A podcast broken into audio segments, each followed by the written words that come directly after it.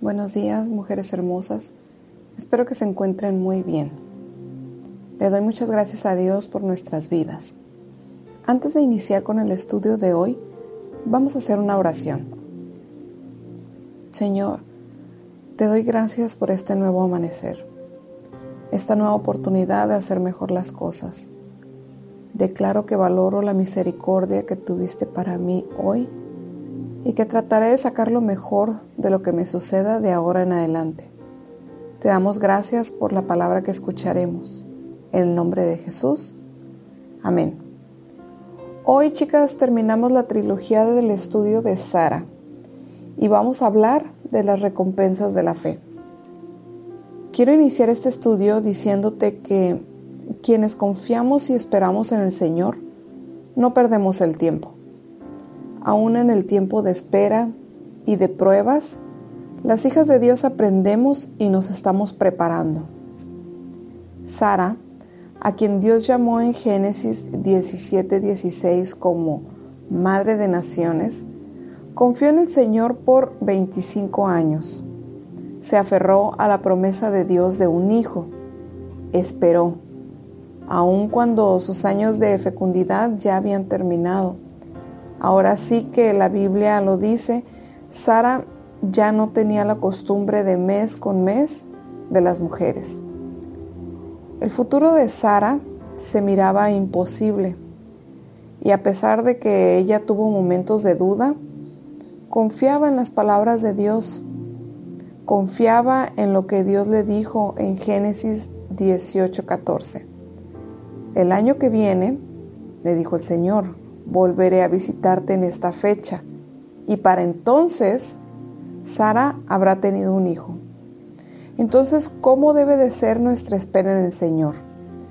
Miren, estas dos palabras, ese para entonces, son dos palabras chicas y nos invita a confiar en el tiempo perfecto de Dios, esperar su hora.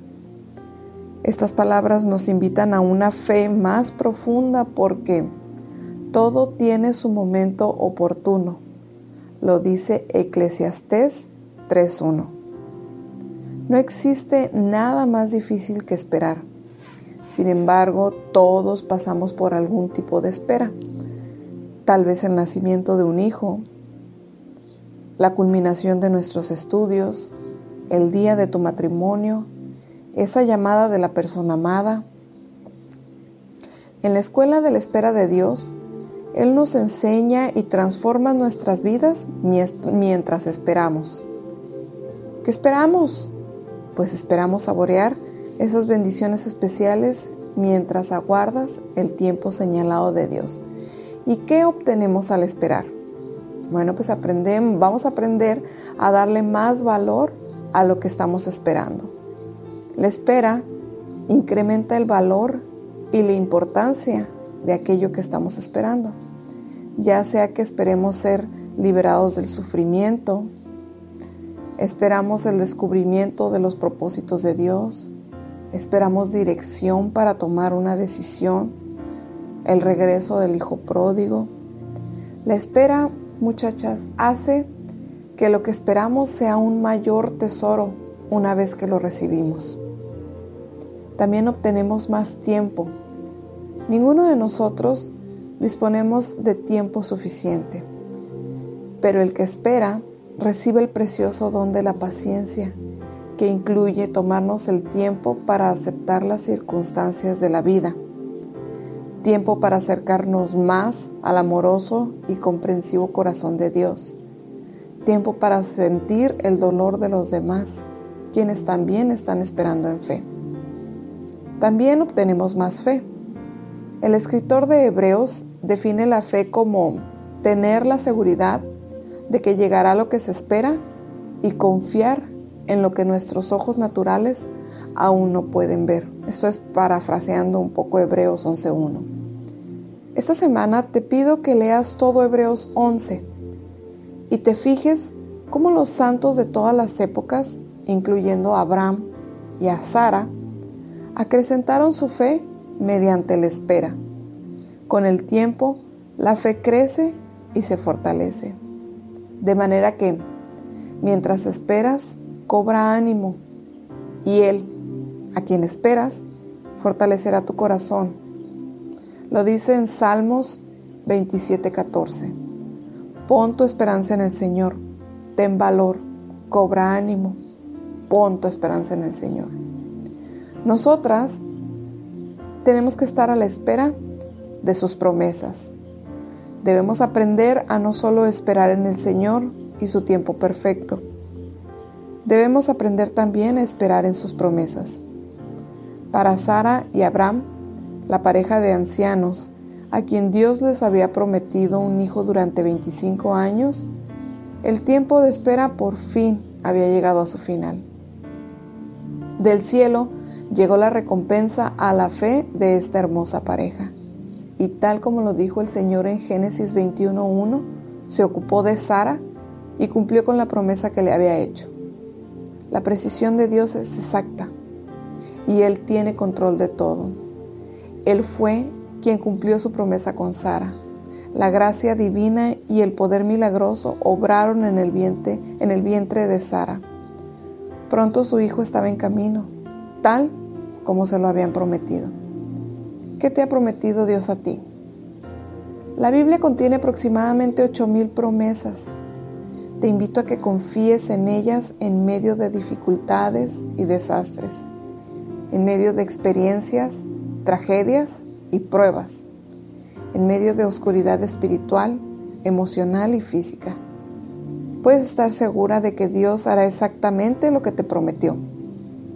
La fidelidad de quien nos hace promesas es infinitas.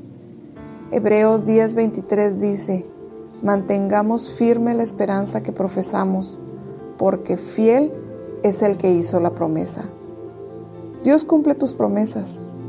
Tu responsabilidad es esperar con paciencia y creer en sus preciosas y magníficas promesas, confiar en el hacedor de promesas, como dice segunda de Pedro 1:4. Así, Dios nos ha entregado sus preciosas y magníficas promesas para que ustedes, luego de escapar de la corrupción que hay en el mundo debido a los malos deseos, lleguen a tener parte en la naturaleza divina. Nosotras también debemos estar en la espera de sus milagros. Déjame te digo, de existir periódicos o reporteros en el tiempo de Sara, Así hubiera estado la noticia del milagro. Abraham, un hombre de 100 años, y su esposa Sara de 90, son los orgullosos padres primerizos de un niño llamado Isaac. Milagro obrado por manos de Dios. Desde hace 25 años, ellos esperaban la llegada de este hijo varón, milagro que Dios acaba de cumplir. Una vez más, podemos ver que Dios no miente. Este niño es fruto de la fe que su padre Abraham y su madre Sara mantuvieron a pesar de la edad muy avanzada que ambos tienen. Ambos obtuvieron la fuerza suficiente para tenerlo. Este hijo no es más que la recompensa por ser fieles a la promesa que se les había dado. Solo podemos llegar a una conclusión y es que este bebé es un bebé milagro. Este nacimiento milagroso ocurrió porque Dios cumplió la promesa que se les dio años antes. Así hubiera estado la noticia, ¿no? Lo mismo ocurre contigo, amiga, mujer de fe. ¿Qué te ha prometido Dios? Voy a mencionar tan solo cuatro promesas que Dios nos da en su palabra. Primera, vida eterna. Juan 10:28 dice, yo les doy vida eterna y nunca perecerán, ni nadie podrá arrebatármelas de las manos. Segundo, gracia. Él me, él me dijo, te basta con mi gracia, pues mi poder se perfecciona en la debilidad. Por lo tanto, gustosamente haré más bien alarde de mis debilidades, para que permanezca sobre mí el poder de Cristo. Esto está en 2 Corintios 12:9. Tercera, fortaleza. Filipenses 4:13 dice, todo lo puedo en Cristo que me fortalece.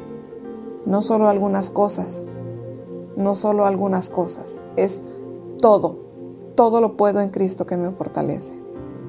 Número 4. Su presencia.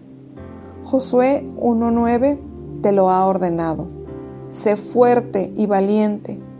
No tengas miedo ni te desanimes, porque el Señor tu Dios te acompañará a donde quiera que vayas.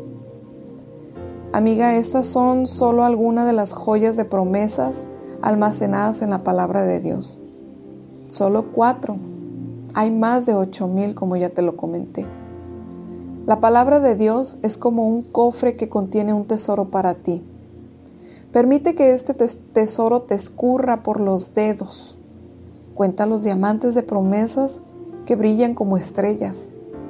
Maravíllate de los rubíes reales que Dios te da como garantía.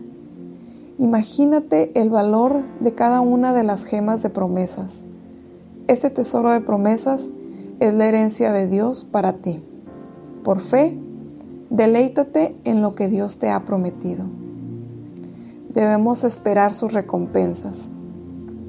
La palabra esperar proviene del latín spero, con el, significado de tener esperanza esperar, confiar y que a su vez se origina del sustantivo spes, cuyo concepto es esperanza. Quiere decir que esperar es tener de manera estar de manera permanente inactivo, listo y expectante con la esperanza de que algo pasará. Así es como el diccionario define lo que acaba de hacer Sara durante 25 años. Esperar. Qué difícil le debe de haber resultado a Sara permanecer inactiva, lista y a la espera del hijo que Dios le prometió. Existen riquezas en la espera. Para Sara, la espera se convirtió en un precioso tesoro. Las riquezas y recompensas al final de su espera incluían el testimonio de los milagros. Abraham y Sara, ambos ancianos, concibieron a un hijo a sus, a sus 100 y 90 años respectivamente. Fue verdaderamente un milagro que ella pudiera sostener la vida de un bebé en un vientre y en un cuerpo viejo. Las obras de la fe. Sara heredó la promesa de un hijo por fe y paciencia. Ella siguió mostrando el mismo empeño que al inicio de la promesa hasta la realización final y completa de su esperanza el cumplimiento de la promesa de Dios. Imagínate a Isaac tan pequeño, tanto como cualquier bebé recién nacido. En él estaba el cumplimiento de un pacto entre Dios y el hombre y la continuación del linaje familiar que daría como resultado el propio Hijo de Dios, Cristo Jesús. Un hijo a quien amar. Dios le concede a Sara la dicha de ser madre. ¿Qué estamos esperando? ¿Qué es lo que nos mantiene inactivas y a la espera? ¿Estás esperando que el hijo pródigo regrese al padre? ¿Estás esperando la liberación de un problema físico? Quizás esperando que tu esposo regrese a los caminos de Dios o que ame más al Señor y tome su lugar de líder espiritual del hogar. Podrías estar esperando tal vez como Sara, un bebé o estamos esperando la solución a un malentendido. Que Dios venga a nuestro rescate y muestre su justicia a nuestro favor. ¿Estás esperando que en tu hogar reine la paz, la unión y el amor? Dios te está pidiendo que estés lista y atenta, que esperes sus riquezas, su recompensa, la herencia, tal y como lo hizo Sara, en cuya hija te conviertes al confiar en Dios, como lo dice Primera de Pedro 3, 5 y 6. Nosotras debemos esperar en gozo. Seguramente Sara no podía contener su alegría mientras tenía a su hijo en brazos. Fue una época de celebración. Por fin, la vergonzosa esterilidad de Sara había llegado a su fin. Por fin. Después de esperar 25 años, Después de repetirse la misma promesa día tras día, nació el pequeño Isaac.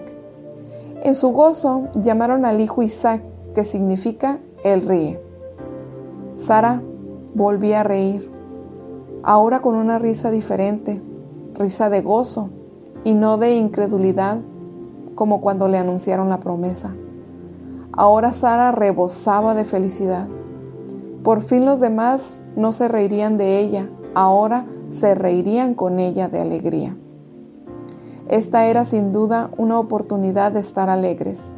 Isaac era la recompensa de Sara, era el hijo de su cuerpo, el hijo de su vejez, el hijo de la promesa de Dios, el fruto de la fe probada, el regalo de la gracia de Dios y el heredero, escogido por Él. Amiga, únete al gozo de Sara. Alaba a Dios aun cuando las cosas estén difíciles. Mantén tu esperanza en Cristo. Tenemos muchas razones para cantar aun cuando la promesa no haya llegado, aun cuando no sientas ganas de hacerlo. En el tiempo de Dios, ya sea aquí en la tierra o en el cielo, Dios demostrará su fidelidad hacia ti. Él te dará razones para cantar y estar en gozo. Canta ahora, gózate ahora mientras esperas el cumplimiento de las promesas que Dios te dio. Si por la noche hay llanto, por la mañana habrá gritos de alegría, lo dice Salmos 35. Él convierte tu lamento en danza, quita tu ropa de luto y viste de alegría, lo dice Salmos 30:11. Es imposible pasar por alto el mensaje de Sara a nuestras vidas. Tiene que ver con la fe. La palabra fe describe a la perfección la vida de Sara. Son varios personajes bíblicos que nos enseñan de fe y entre ellos está Sara, quien entra en la lista. Pero, ¿qué fue lo que le permitió a Sara entrar en esta lista? La maternidad. Esta bendición llegó a Sara a los 90 años, cuando dio a luz a su hijo Isaac. Una vez otorgada dicha bendición, Sara fue una madre fuerte y leal. En Hebreos 11:11 dice, por la fe Abraham, a pesar de su avanzada edad y de que Sara misma era estéril, recibió fuerza para tener hijos, porque consideró fiel al que le había hecho la promesa. Madre de una nación, Sara es considerada como la figura maternal de la nación escogida por Dios, Israel. De Sara y su esposo Abraham y a través de su hijo Isaac vinieron por fe todos los verdaderos creyentes, el pueblo elegido de Dios. Sara es la madre de la fe. Hebreos 11 nos señala los actos de la fe de aquellos que nos predecieron en el tiempo, y Sara es nombrada en esta lista porque consideró que Dios era fiel y no dudó de la capacidad de cumplir la promesa de un hijo a pesar de su edad. Amiga, te lo dije la semana pasada y lo repito, para Dios no hay imposibles, para Él no existe nada difícil él tiene su tiempo perfecto y en ocasiones la promesa se retrasa, pero no es a causa de Dios, sino a causa de nuestra necedad y nuestra falta de fe. Te pregunto, ¿qué pruebas o tentaciones estás enfrentando?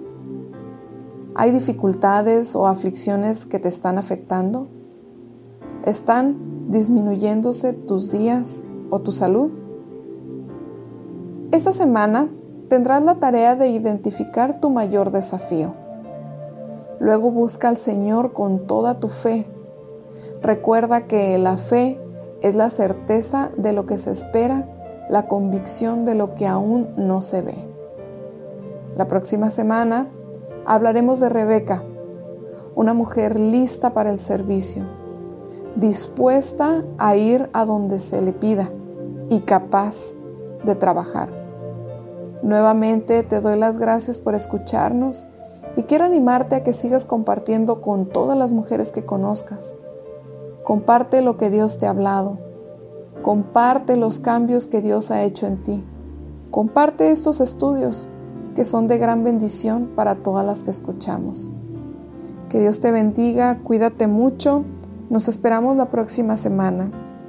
Y quiero invitarte a que escuches esta alabanza que vamos a poner al final.